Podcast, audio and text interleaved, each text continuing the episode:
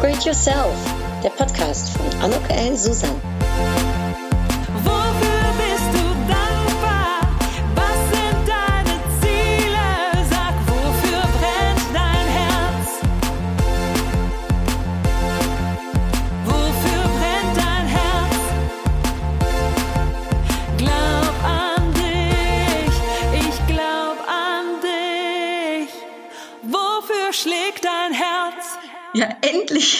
Es so, weil Ich freue mich wahnsinnig. Ein herzlich willkommen, herzlich willkommen bei diesem Podcast Upgrade Yourself. Glaub an dich. Heute bin ich im Gespräch und darüber freue ich mich wirklich enorm mit äh, der wunderbaren Patricia Kühl. Hallo, liebe Patricia, guten Morgen. Hallo, liebe Anouk. Ich freue mich auch sehr. Ähm, ich habe eine ganz kleine Introduction vorbereitet. Für die, die dich vielleicht noch nicht kennen, dürfte ich dich äh, äh, vorstellen. Wäre das okay für dich? Ja, mach das mal. Ich bin immer sehr gespannt, was da so kommt. ja, ich auch.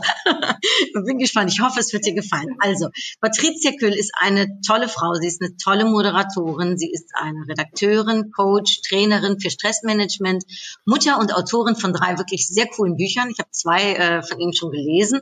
Die drei Bücher heißen ähm, äh, für alle Bücher, äh, Freunde unter uns hier. Ab heute singe ich unter der Dusche. Am liebsten geht es mir gut. Und in diesem Jahr ganz aktuell rausgekommen, Kopfzerbrechen oder dem Herz folgen. Und ich weiß, du genau wie ich auch an einem vierten Buch schon äh, äh dabei bist. Sprechen wir bestimmt gleich drüber. Ja, studiert hat sie Germanistik und Soziologie, sogar abgeschlossen mit Cum Laude. Sie arbeitet seit 25 Jahren beim Fernsehen, aktuell als Moderatorin der Sendung Landesschau äh, Rheinland-Pfalz, Landesart und im ARD Rosenmontagszug, was ich natürlich äh, total cool finde als äh, Kölnerin und Karnevalsfreundin. Äh, ja, ganz brandaktuell ist die Teamleiterin Service beim SWR Fernsehen und ähm, was uns beide noch äh, außer dem Karneval äh, verbindet, das äh, ist die Liebe, denke ich mal, zur Farbe Orange. Denn ich sehe dich ganz oft äh, Tolles in Orange anhaben. Die Farbe steht dir super. Und äh, die High Heels Bilder, die äh, zaubern auch immer ein Lächeln in äh, mein Gesicht. ich liebe auch High Heels. Und ja, im Internet, äh, da ist sie zu finden für alle, die, die noch mehr äh, über Patricia wissen möchten, unter äh, der Lebenswandlerin. Liebe Patricia, ich freue mich wahnsinnig auf unser Gespräch und vielleicht darf ich mit dem letzten anfangen. Lebenswandlerin, erzähl doch mal, wie ist es zu dem schönen Begriff gekommen, weil äh, der verbirgt so viel Tolles in sich. Ja, das freut mich, dass du das sagst, denn ähm, wir haben auch lange, also wir, das heißt in dem Falle mein Mann, der, mein Mann kam auf diesen Begriff. Wir haben lange drüber nachgedacht, ähm, als ich mich mit meinem zweiten Standbein vor einigen Jahren mit dem Coaching selbstständig gemacht habe. Was nehmen wir? Und ähm, das ist, ich finde, dieser Begriff sagt eigentlich alles aus, was mir in meiner Arbeit wichtig ist, nämlich, dass man sich sein Leben wirklich wandeln kann. Also nicht mit, der, mit dem Brecheisen und nicht dieses, ich kann alles erreichen und äh, ich bin unschlagbar und unbesiegbar, sondern wirklich, man kann so sein Leben, wie es ist, in ganz kleinen Schritten ähm, wandeln zum Besseren hin. Ich habe so viele Menschen kennengelernt, die irgendwie überhaupt keine Veränderungen zulassen, weil sie immer Angst haben, dass es da ganz schlimme Schritte, ganz riesige Schritte sind, dass sie alle Brücken hinter sich abbrechen müssen. Also irgendwie, dass sie sich mindestens bescheiden lassen müssen, dass sie sie kündigen müssen, dass sie die Kinder zur Adoption freigeben müssen, nur um ein besseres Leben zu haben. Und das stimmt mhm. nicht. Und das weiß ich auch aus eigener Erfahrung. Ich weiß, dass man im bestehenden Leben viele kleine Stellschrauben daran schrauben kann, um wirklich Ergebnisse, positive Ergebnisse zu erzielen. Und ich mhm. finde, das ist das, was ich mit Lebenswandlerin aussagen möchte. Ähm, und dann finde ich, ist es auch noch so ein bisschen, bisschen nach Leichtigkeit wandeln. Das hat was Leichtes, das ist nicht trampeln. Ähm, und so ein bisschen Leichtigkeit ins Leben zu bringen, ist halt manches Mal auch gar nicht so einfach. Aber auch das ist möglich. Hm. Äh, absolut. Ich sage mal Schrittchen für Schrittchen. Ne? Dann kommt man ans Ziel, müssen nicht die Riesenschritte sein. Ja, welche Schritte äh, oder Schrittchen hast du denn für dich so ge äh, gegangen, Patricia, in deinem Leben? Weil das hat sich hat sich das auch gewandelt? Definitiv. Und es sind viele, viele, viele kleine Schritte gewesen und Anuk nicht immer alle in, in die gleiche Richtung, also nicht immer alle nach vorwärts. Ich bin fünf Schritte nach vorne gegangen und habe dann gemerkt, uh, jetzt bist du ja schon wieder drei zurück. Wenn man ein gewisses Alter erreicht hat, dann ist es wirklich auch Arbeit und das ist das, was die Leute nicht gerne hören. Ähm, die finden es natürlich toller, wenn jemand auf der Bühne steht und Chaka macht und sagt, so, und jetzt ruft man auch mal alle Chaka und dann geht man mit einem geilen Gefühl nach Hause und denkt, ja, jetzt wird alles besser und am nächsten Morgen steht man auf und stellt fest, ich habe überhaupt keine Handhabe, ich habe überhaupt keinen, keinen kein Mittel mitbekommen, wie ich mein Leben jetzt ändere. Mhm. Und ähm, das ist das, was mir in meiner Arbeit wichtig ist, den Leuten zu sagen, hier, die, so und so und so und so geht es aber es ist deine Arbeit und es ist sehr, sehr viel Arbeit.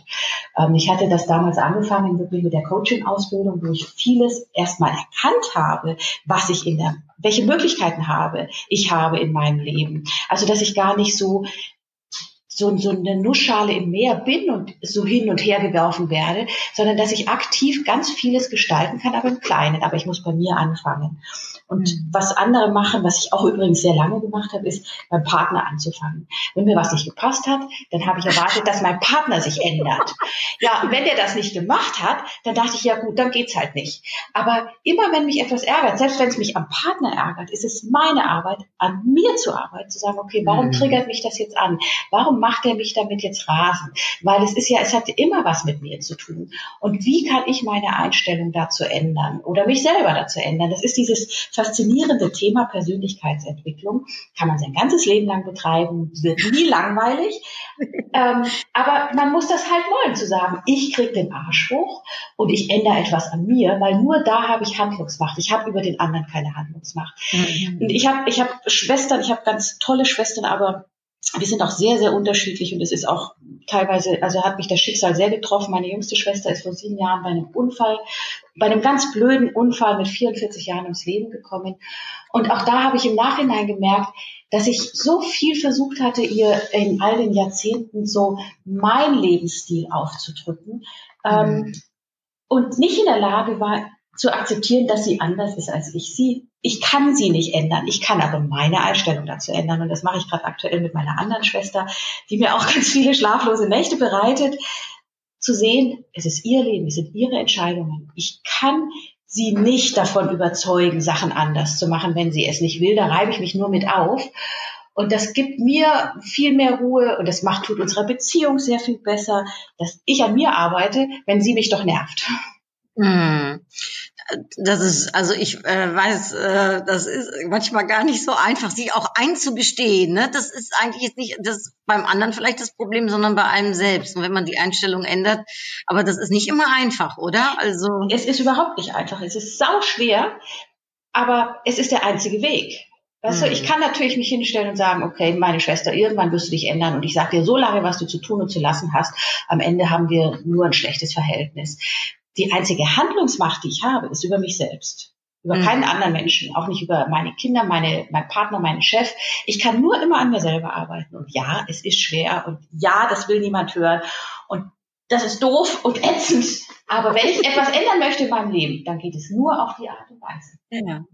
Ja, das ist dann der Wandel, ne, von dem du wahrscheinlich auch sprichst. Und du hast eben gesagt, ne, also man kann so sagen, ne, du, du du kannst das schaffen, so und so und so, aber dann letztendlich musst du es selber tun. Hast du vielleicht noch so zwei, drei Tipps, wo du so sagst, okay, äh, ne, wenn du eben äh, auch als Lebenswandlerin durchs Leben gehen willst, dann sind das so drei Tipps, die wirklich, ähm, ja, die dir vielleicht wirklich einen schönen Impuls äh, mitgeben können. Eine ganz, ein ganz kleiner Tipp ist, und das hört sich fast schon lächerlich an, aber es ist ganz wichtig in Krisenzeiten, also immer dann, wenn es uns eh nicht gut geht. Egal, ob das jetzt von außen ist oder von innen, ob wir schlecht schlafen oder ob wir Stress im Job haben, ob wir Liebeskummer haben, haben oder was auch immer. In diesen Zeiten machen viele immer das Gleiche. Sie vernachlässigen sich selbst. Also sie ähm, haben, wenn sie Stress haben, dann gehen sie nicht mehr raus, machen keinen Sport, ernähren sich schlecht, weil der Körper nach Fett und Süßem lechzt ähm, und sie schlafen schlecht. Und das ist so eine Spirale, die einen wunderbar nach unten führt. Wenn man in Krisenzeiten diese Basissachen, ähm, diese drei Säulen, gutes Essen, ähm, ein bisschen Bewegung und guten Schlaf, wenn man darauf achtet, dann hat man schon ganz viel gewonnen, weil wenn man nachts nicht schläft und man macht, wacht morgens auf, dann wird jedes Problem zu einem riesigen Berg. Mhm. Und man denkt, oh Gott, oh Gott, oh Gott, oh Gott. Und auch ich, das hatte ich schon. Also ich bin morgens aufgewacht in meinem Leben und dachte, wie soll ich das alles heute überstehen? Und wenn man gerade in diesen Zeiten, da vernachlässigt man sich selbst ja noch mehr, als man das vielleicht schon in manchen anderen Zeiten tut. Aber wenn man gerade in den Zeiten auf sich achtet und sagt, okay, ich nehme mir die 20 Minuten am Tag, um spazieren zu gehen oder um walken, joggen oder sonst irgendwas zu machen. Und ich achte darauf, dass ich ein bisschen Gemüse oder Salat oder zumindest Obst zu mir nehme und nicht nur Wurst aus dem Kühlschrank und danach eine Schokolade, weil ich danach auch besser schlafe und ich achte darauf, dass ich eine gewisse Schlafhygiene habe. Das sind so, äh, also fast schon lächerliche Tipps, Tipps, aber wenn man das in Krisenzeiten beherzigt, mhm. so ein bisschen ähm, Selbstfürsorge, das bringt einen deutlich besser. Es verkürzt vielleicht die Krisenzeit nicht, aber es bringt einen deutlich besser durch so eine Krisenzeit.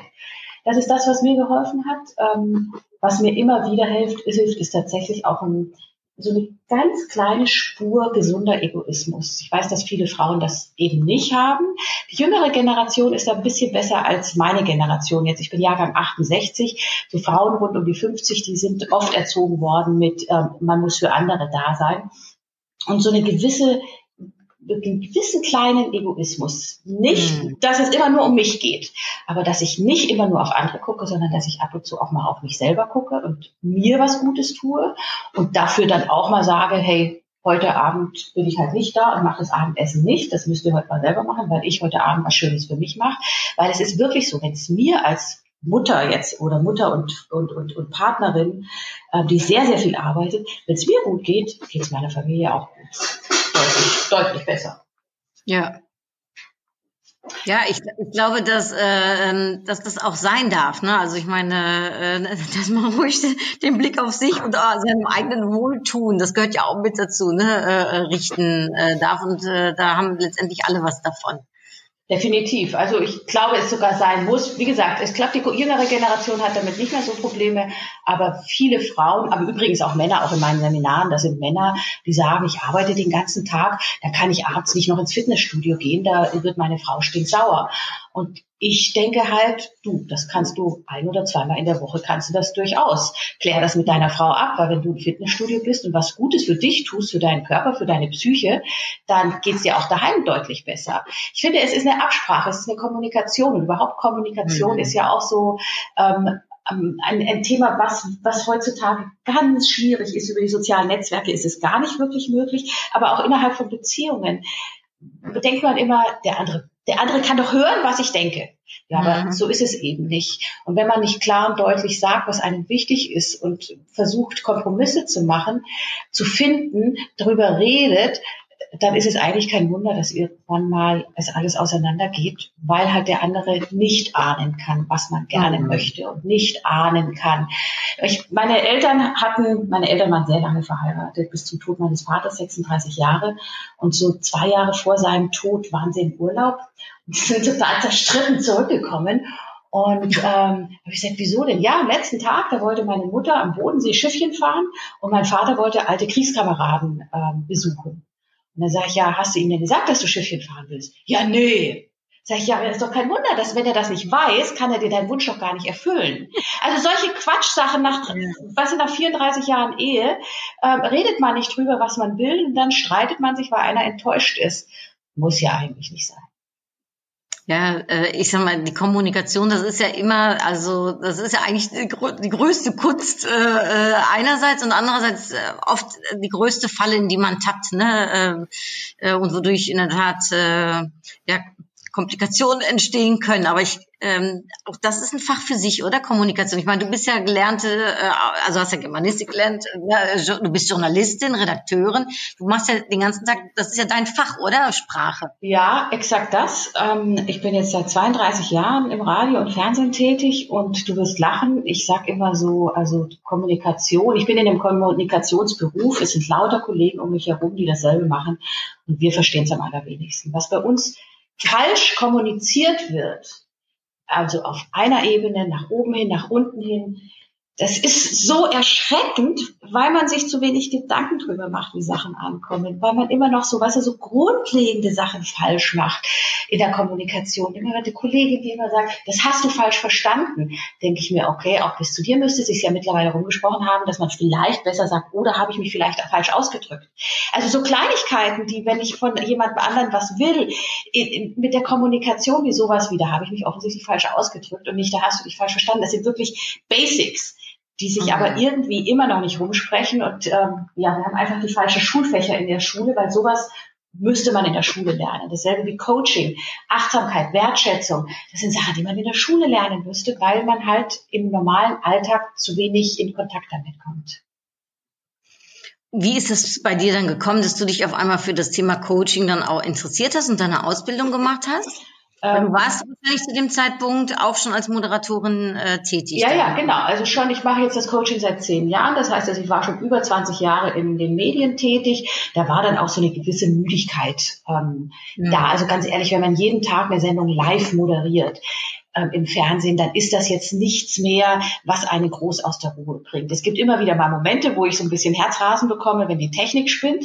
Ähm, aber im Normalfall ist das sehr, sehr viel Routine. Ich liebe meinen Job immer noch sehr, aber das war so vor zehn Jahren, da war, war so eine gewisse Müdigkeit da. Ähm, und dann kam das wirklich, ich habe durch einen ganz saudoofen Zufall von dieser Ausbildung gehört. Da hatte ich, also der, der Zufall, die Person, die ich da getroffen habe, das war so saudoof. Und dann hat mir diese Frau von dieser Ausbildung erzählt, die sie gemacht hat. Und ich habe gedacht, ich höre mich selber reden.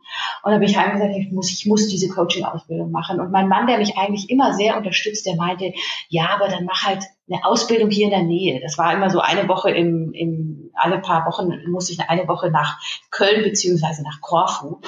Und ich habe, und ich blieb so dabei, habe ich gesagt, nein, ich muss genau diese Ausbildung machen. Und ich hatte lauter kleine Teufelchen im Kopf, weil ich ja normalerweise nur zielstrebig und ich mache nur was, was Sinn macht. Und eine Coaching-Ausbildung machte keinen Sinn, weil ich es nicht brauchte, dachte ich.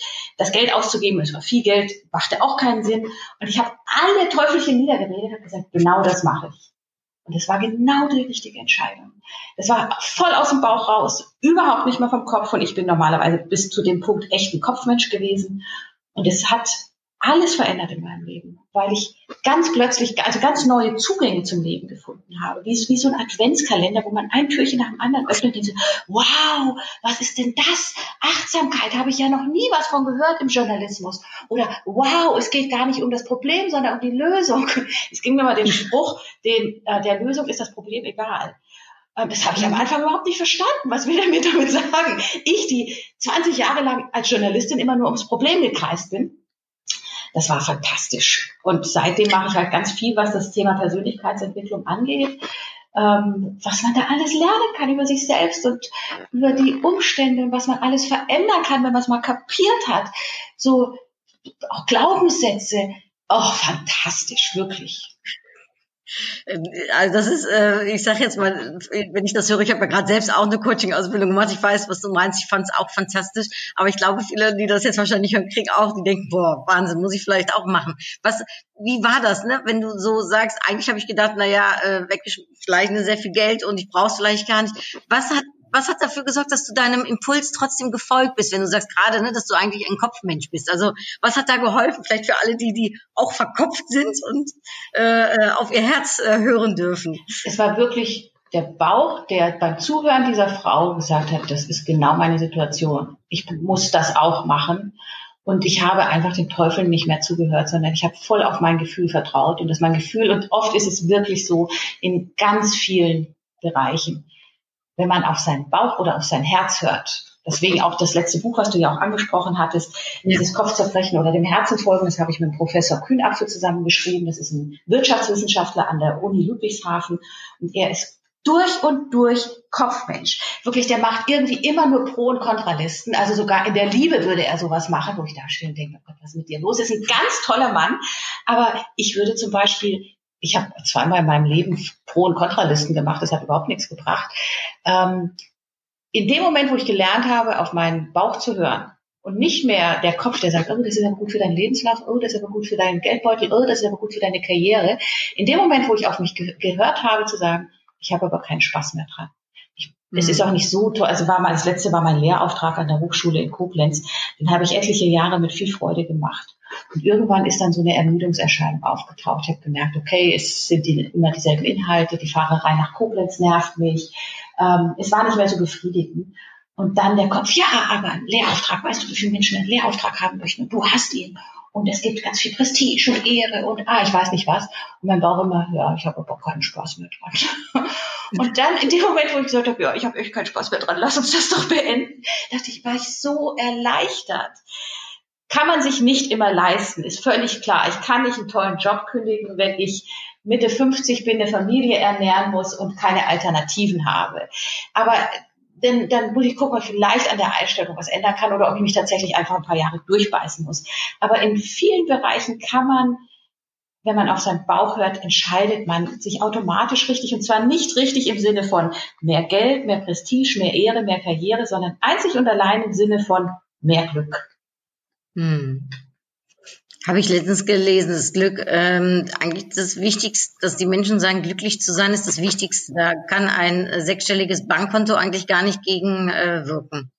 Ich, es gibt ja Untersuchungen, die sagen, ich glaube, ab 70.000 Dollar könnte das jetzt sein, also ein bisschen weniger Euro, ähm, steigt das Glücksgefühl nicht mehr entsprechend an.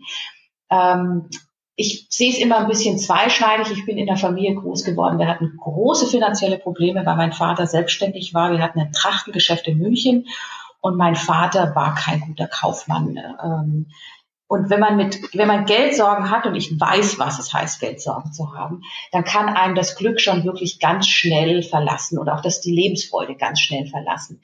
Mhm. Aber wenn man ähm, einigermaßen safe ist, einen Job hat, eine, eine Regel, wo mir regelmäßig was reinkommt, ist es tatsächlich so, dass das nicht mehr exorbitant gesteigert wird, sondern im Gegenteil, dass ja viele Menschen, die sich mal eben leisten können, ein Wochenende nach New York zu fliegen und dort shoppen zu gehen, dass sie sich danach genauso leer fühlen wie vorher, weil wirkliches Glück halt tatsächlich nicht immer, manches Mal schon, kann es, manchmal kann es erkauft werden, aber meistens eben nicht.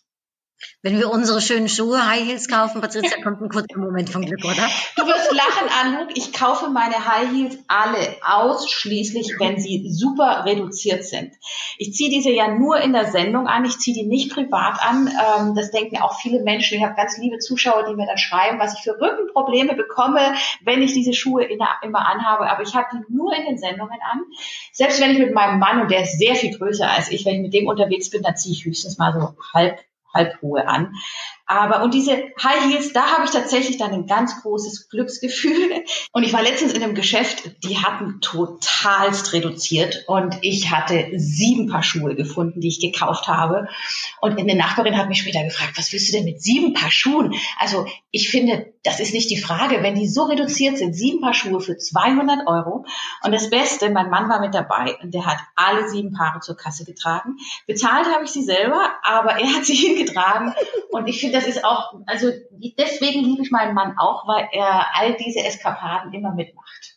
Ach ja, ich, äh, heißt es? Das ist schön, wenn man auch zusammen äh, übrigens äh, shoppen gehen kann. Mein Mann und ich, wir gehen gerne zusammen shoppen. Aber äh, äh, von den High Heels äh, nochmal eine äh, ganz kurz andere Frage, weil das ist ja auch so eine Kopf- oder so eine Bauchsache, äh, oder? Was das, äh, was das Shoppen äh, betrifft. Hörst du da auch eher auf deinen Bauch oder ist dann dein Kopf da auch schon mal manchmal mit äh, dabei? Das ist tatsächlich beides. Mein Coaching-Ausbilder hat immer gesagt, ähm, entscheide aus dem Bauch heraus, es sei denn, es geht um deine Rechnungen. Dann schalte deinen Kopf ein. Und das beherzige ich auch ganz gut. Ich war jetzt vor drei Tagen, war ich in einem Outlet und habe das meine gesamten Weihnachtsgeschenke schon gekauft, also für die allermeisten, so für Freundinnen und Tante und, und Schwägerin. Und da gibt man ja an so einem Tag sehr viel Geld aus und da war ich dann auch an manchen Stellen einfach sehr vernünftig. Mhm. Da gab es eine Jeans, wo ich dachte, die saß echt super, aber die war sauteuer, obwohl sie reduziert war.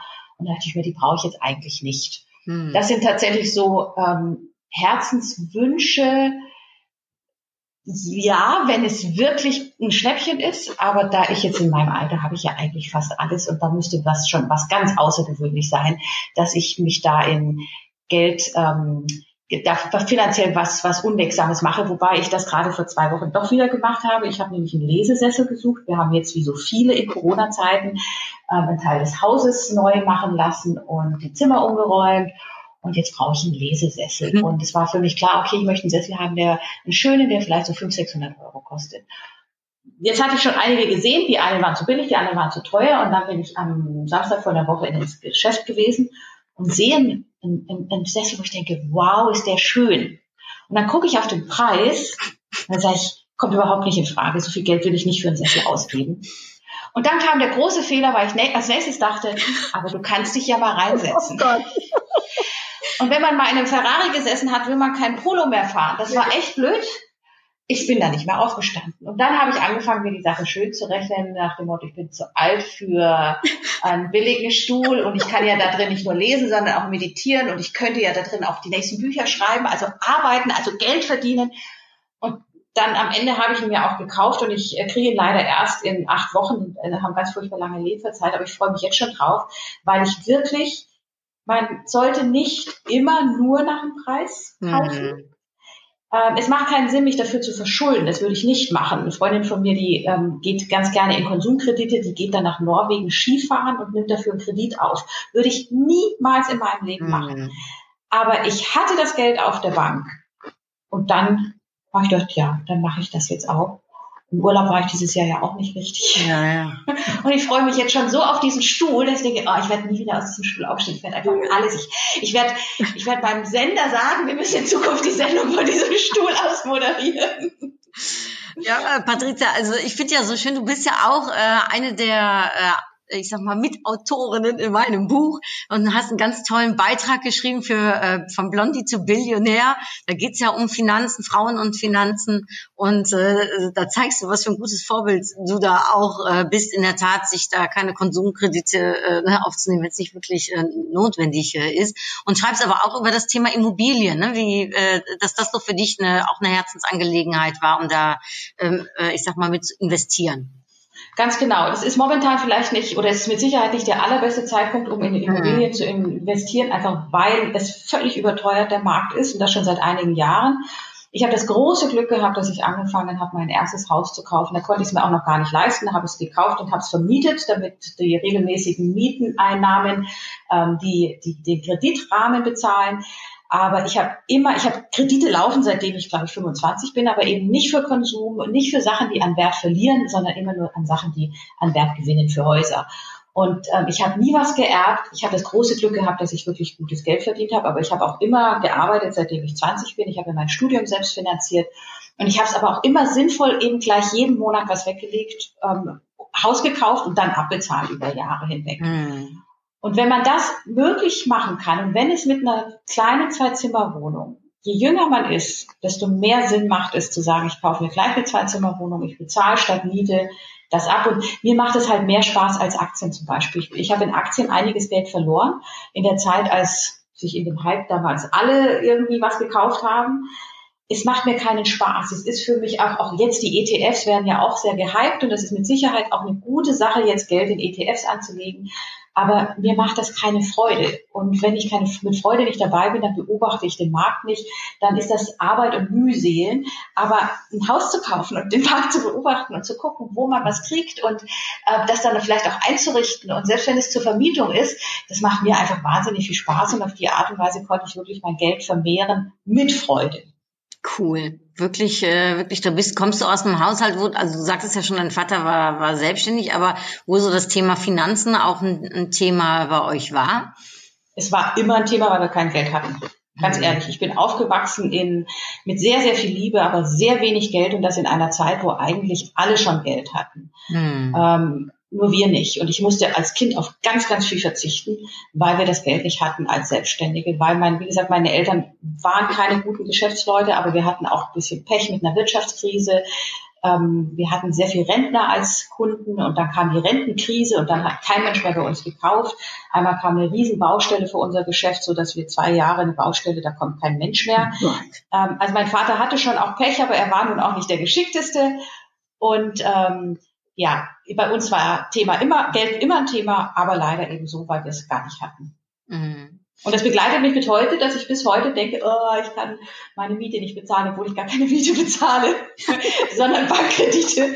Ähm, ja, das begleitet mich bis heute. Ja, ja, äh, das, ähm, ich, ich glaube auch aus was für einem Haushalt wir kommen, ne? also sozusagen wie, wie das Thema Finanzen äh, auch vom Elternhaus, das prägt uns, glaube ich, schon auch in der eigenen Art und Weise, wie wir mit äh, Finanzen umgehen. Für mich zum Beispiel, darum auch, dass ich das Buch geschrieben habe, war immer ganz wichtig, finanziell unabhängig äh, zu sein, äh, auch äh, vom, äh, vom Partner, äh, mhm. mein eigenes Leben äh, bestreiten zu können. Und ich glaube, das hat mich zum Beispiel dann immer geformt. Ich glaube, so ist das für, für jeden, äh, der nimmt sich wahrscheinlich aus seiner Situation äh, was anderes mit. Ganz bestimmt und auch da müssen wir uns aber weiterentwickeln, weil ähm, viele Frauen sind ja auch in diesem, auf diesem Punkt so, ach, ich brauche gar nicht so viel, weil sie glauben, es steht ihnen nicht zu. Mhm. Ähm, auch damit groß geworden sind. Ähm, und das ist eben so nicht richtig. Und auch daran kann man arbeiten. Und auch dieses, ach, meine Geldsachen macht mein Mann das gab es bei mir noch nie. Ich habe immer, wir haben, ich bin jetzt seit 31 Jahren mit meinem Mann zusammen. Wir haben immer getrennte Konten gehabt. Und mir war es immer wichtig, dass ich für mich sagen konnte, das bezahle ich von meinem Geld. Mhm. Ich fahre einmal im Jahr mit einer Freundin weg ein paar Tage. Da frage ich meinen Mann nicht. Das mache ich von meinem Geld. Und ich, mir ist es auch immer wichtig, dass ich meinem Mann Geschenke machen kann von meinem Geld. Ich möchte niemals zu einem Mann hingehen müssen und sagen, gib mir mal 500 Euro, ich will dir was schenken. Unvorstellbar. Hm. Ja, ja, das. Äh, ich hoffe, ich bin da ganz bei dir äh, und ich hoffe, dass mein Buch daran beitragen kann, dass wir das, äh, ich sag mal, noch mehr äh, in die Welt auch rausbringen können, auch für die jungen Frauen heutzutage. Mhm. Ne, weil ich glaube, ich meine, du hast ja auch äh, zwei Kinder, Patricia, oder? Genau. Äh, man ist ja auch als Mutter Vorbild äh, ne, für für die Kinder, für die, die jetzt heranwachsen und ähm, da eben auch zu zeigen, was ähm, ja was diese finanzielle Unabhängigkeit mit einem auch eben am Positiven alles macht, ne? Und was es einem äh, an Vorteile bringt und was für ein gutes Gefühl es einem äh, gibt. Und äh, es heißt ja von Blondie to Billionaire, damit man in der Tat groß denken darf mhm. Äh, dass, dass, dass einem das auch äh, zusteht, ja. Also ich bin dir sehr, sehr dankbar auf jeden Fall, dass du einen ganz, ganz, ganz tollen äh, Artikel in meinem Buch äh, dazu geschrieben hast ähm, und äh, freue mich äh, über alle, die es natürlich lesen äh, werden. Ähm, was mich aber noch interessiert, Patricia, weil du äh, schon so lange auch im Fernsehen arbeitest. Fernsehen ist ja so ein Thema, ich sag mal, das ist ja für viele hm, ich bin ja in Maskenraum groß geworden, wie du weißt. Für mich ist das so mhm. ganz, äh, ja, ich habe es von der anderen Seite, also nicht vor der äh, Kamera, aber eben hinter der Kamera miterlebt.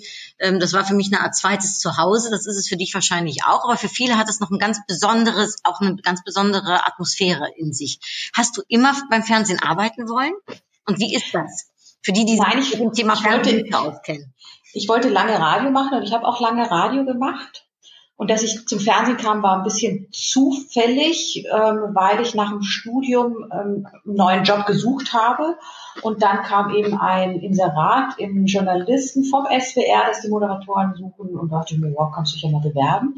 Das, was ich nicht wusste, war, dass sich 800 Leute auf diesen Job beworben haben. Aber wirklich ähm, also jeder, der schon mal eine Videokamera in der Hand hatte und drei Worte ähm, am Stück sprechen kann, hatte sich so, so nach dem Motto, also es waren viele Bewerbungen, die man gar nicht ernst nehmen konnte. 800 ist auch echt der Wahnsinn. Wahnsinn. Und davon wurden zehn zum Casting eingeladen und eine davon war ich. Und am Ende des Castings wurden zwei genommen. Das war eben ein, ein Kollege von mir und ich. Und damit war ich beim Fernsehen. Das war für mich ganz ungewohnt, weil Radio machen ist viel einfacher, ist viel direkter. Da bist du ja auch ganz alleine praktisch meistens unterwegs. Im Fernsehen arbeitest du im Team. Und das ist auch die große Herausforderung beim Fernsehen, dass du immer nur so gut bist wie das schwächste Glied in der, Kette, mhm. dass beim Fernsehen technisch immer, immer, immer, immer was schiefgehen kann, dass es wahnsinnig aufwendig ist, schönes Fernsehen zu machen. Also nicht Trash-TV, sondern wenn wir mit einem Kamerateam rausgehen, dann fragen die Leute schon auf, boah, wieso dauert denn das so lange? schöne Bilder zu machen ist, und das wissen heutzutage Gott sei Dank mehr Menschen als früher, weil einfach mehr mit dem Handy Videos machen und wissen, wie lange sie oft warten müssen, bis das Licht richtig ist. Oder in dem Moment, wo alles passt, kommt das Flugzeug drüber und der Ton sagt Abbruch. Ähm, oder aber es passt alles und dann kommt aber eine Wolke über die Sonne und dann sagt das Licht Abbruch. Also man muss so vieles so häufig machen, wenn man draußen äh, dreht. Es ist aufwendig, aber genau das ist halt das, auch das Befriedigende, wenn dann, wenn dann was Schönes draus geworden ist. Und ähm, ich bin ja sehr viel im Studio mit meinen Sendungen da ist auch immer wieder jeden Tag live immer wieder die Herausforderung, das fehlerfrei zu schaffen. Wir proben auch jede Sendung, jeden Tag komplett durch. Also es ist nicht so, dass man sagt, hey, wir machen diese eine Sendung jetzt seit 14 Jahren, fünf Tage in der Woche. Was willst du denn da noch proben? Wenn man aufhört zu proben, dann kommen zu viele Fehler und mal ein Fehler ist ganz charmant, aber viele Fehler werden halt dann ganz schnell unprofessionell. Und deswegen ist es einfach ein, eine Arbeit auf einem sehr hohen Level, mit einer sehr hohen Konzentration, die natürlich auch Routine mit sich bringt, aber auch jeden Tag trotz allem sehr viel Neues. Und das ist die Herausforderung und das ist die Freude daran. Wahnsinn, das hört sich, das hört sich in der Tat schon also ich glaube, dass da viele ein ganz anderes Bild haben, wenn ich das mal so sagen darf, ne? dass man äh, äh, Fernsehen ist, ist Fun, ist, äh, ich sag mal Action und zack los. Aber da steckt also richtig äh, ja Vorbereitung. Äh, es ist sehr viel, also die Leute fragen mich auch, was machst du ab mittags im Sender, wenn ich abends um Viertel vor sieben auf Sendung gehe? Aber es ist, und das weißt du als Speakerin auch, je kürzer die Texte sind, desto länger brauchst du dafür. Bei uns im Speaking, also in diesem Vortragsrednerbereich, wo wir ja beide sind mit der German Speaker Association, da gibt es diesen schönen Spruch, wenn ich dir einen Vortrag halten soll über eine Stunde, über eine, eine Stunde, dann gib mir drei Tage, soll es 45 äh, Minuten lang sein, brauche ich fünf Tage und für 30 Minuten brauche ich eine ganze. Woche. Mhm. Und so ist es auch. Wir haben 20, 30 Sekunden an Moderationszeit. In dieser Zeit muss ich das Interesse des Zuschauers wecken, muss auf den Beitrag hin moderieren, muss vielleicht noch Inhalte verpacken, die der Autor in dreieinhalb Minuten nicht mehr reingekriegt hat. Und das alles in 25 Sekunden. Da sitzt du manches Mal wirklich eine halbe Stunde an der Formulierung, bis du es richtig gemacht hast und bis es, bis du denkst, jetzt passt es. Ich hatte mal eine Tochter von Freunden bei uns, die hat ein Praktikum beim SWR gemacht, eine ganz wiese, hübsche. Und wir kamen irgendwie so auf Grammatik. Und da habe ich gesagt, naja, an der Grammatik musste irgendwie, machst du, mach, machst du am besten Deutsch-LK. Und dann sagte sie, nee, mit Deutsch habe ich ja nichts mehr zu tun. Ich will ja Moderatorin werden. Ähm, dann, das brauche ich dann alles nicht mehr.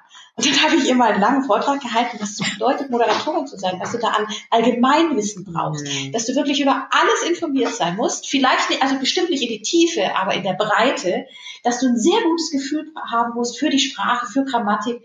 Und da war sie total enttäuscht, ist auch nie Moderatorin geworden.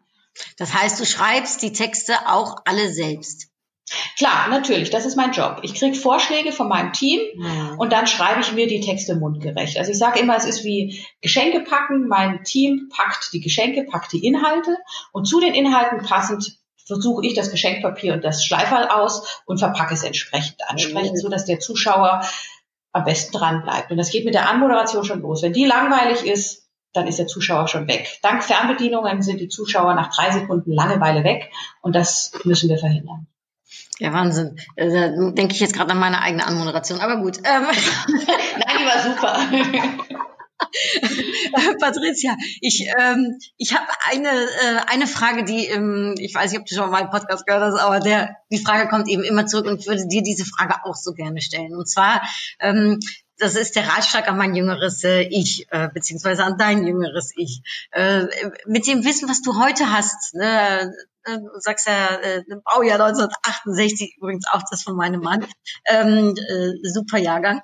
Ähm, wenn du zurückschaust aber auf, auf dich als äh, die kleine Patricia und du darfst dir das Alter aussuchen, in dem du dann da gerade bist, aber vielleicht äh, zu einem Moment, wo du äh, als, äh, als, als junges Mädchen einen Ratschlag gebraucht hättest, welchen Ratschlag würdest du dir mit deinem Wissen, was du heute hast, geben?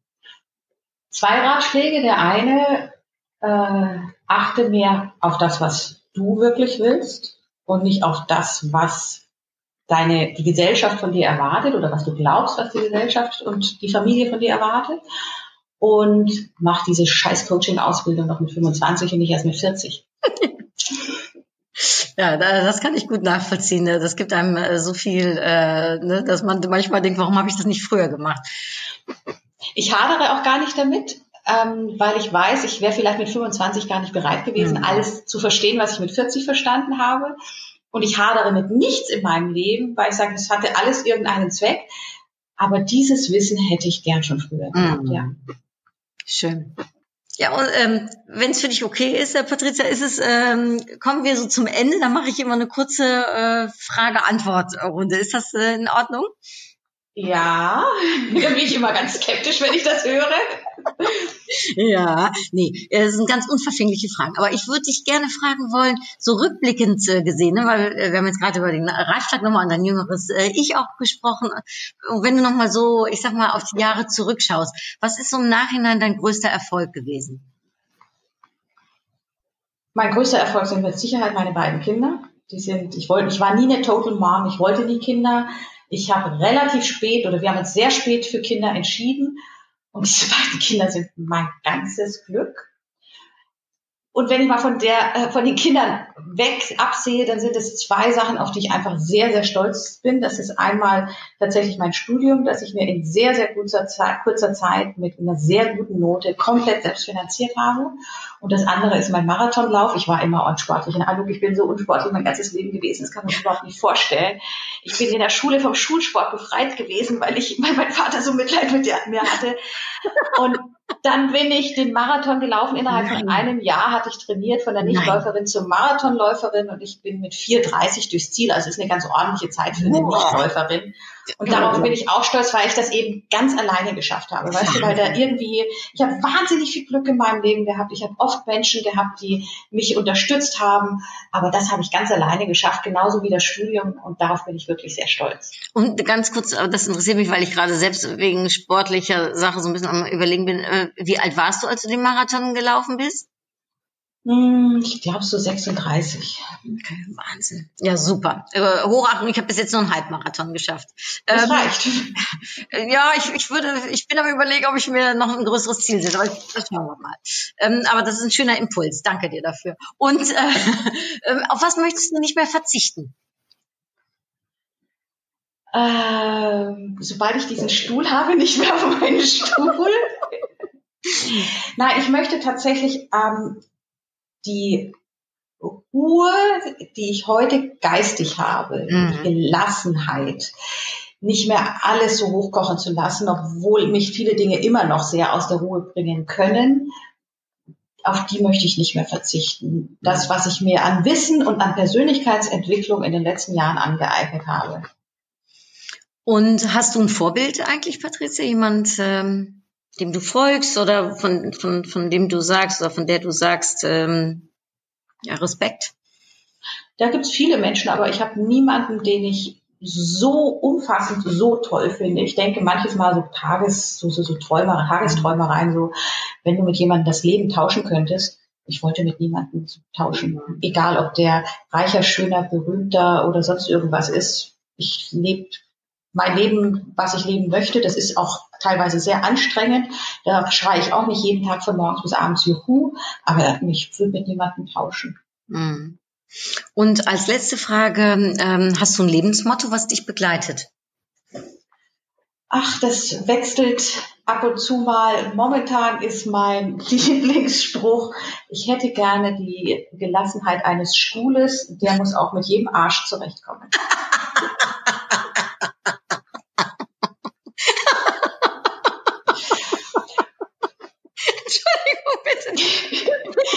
Pass auf, ich sag dir noch was, was Wertvolles, was tatsächlich auch, was mich sehr begleitet in meinem Beruf, ist ähm, zuhören, um zu verstehen und reden, um verstanden zu werden. Das ist etwas, was ich mir so auf meinem Schreib an meinem Schreibtisch stehen habe, auch gerade mit Kollegen.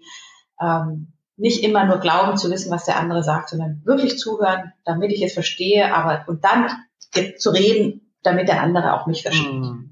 Schön. Ja, da sind wir wieder bei der Kommunikation. Ne? Toll. Genau.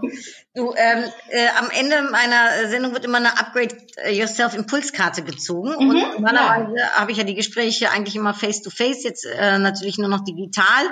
Ähm, darum habe ich ein Kästchen hier vor mir, das ist viereckig. Ja. Und da würde ich jetzt für dich, äh, wenn ich darf, eine Karte ziehen. Du müsstest mir nur sagen, oben, unten, Mitte, rechts oder links. Ich fahr mal langsam mit dem Finger an den Kärtchen vorbei und ich sag halt. Ja, okay. Halt. Okay. Da steht drauf Erfüllung. Oh, ja, schön. Hast du einen Impuls, äh, wenn du das hörst? Ähm, Erfüllung, das hört sich so voll an und ähm, prall und das ist ja gerade das, was wir eigentlich alle jetzt in diesem Lockdown nicht haben. Es ist eher alles so ein bisschen wie so ein Luftballon, äh, aus dem die Luft rausgegangen ist. Ähm, und Erfüllung ist aber etwas, was man vielleicht sich jetzt gerade in dieser Zeit selbst sehr, sehr stark schaffen sollte. Mhm. Ähm, für sich selbst. Arbeite ich dran? Ja, es ist eher der Impuls, ja, kann ich noch ein bisschen mehr dran arbeiten an dem Thema. Dann ich wünsche dir ganz, ganz viel äh, Erfüllung. Ähm, ich danke dir für das äh, für das wunderschöne Gespräch äh, und äh, für, für ein wirklich herzhaftes Lachen noch zum Schluss hin. Danke dir dafür, Patricia. Alles, alles Gute. Genieße den Stuhl, wenn er denn dann da ist. Mhm. Äh, und ähm, ich freue mich, äh, wenn wir uns hoffentlich ganz bald wieder äh, persönlich äh, treffen. Ich mich auch. Ich danke dir auch und dir auch noch eine wunderschöne Woche. Vielen Dank, Anouk. Danke euch, die uns zugehört haben. Ich bin mir sicher, dass Patricia ganz viele schöne und wertvolle Impulse mitgegeben hat und äh, ich hoffe, dass ihr da äh, gestärkt in den Tag oder vielleicht hört ihr dieses abends noch äh, in die Nachtruhe sozusagen mit äh, hineingehen könnt. Äh, herzlichen Dank und ja, bis, äh, bis ganz bald wieder. Hartliche Groetjes. Doei. Tschüss.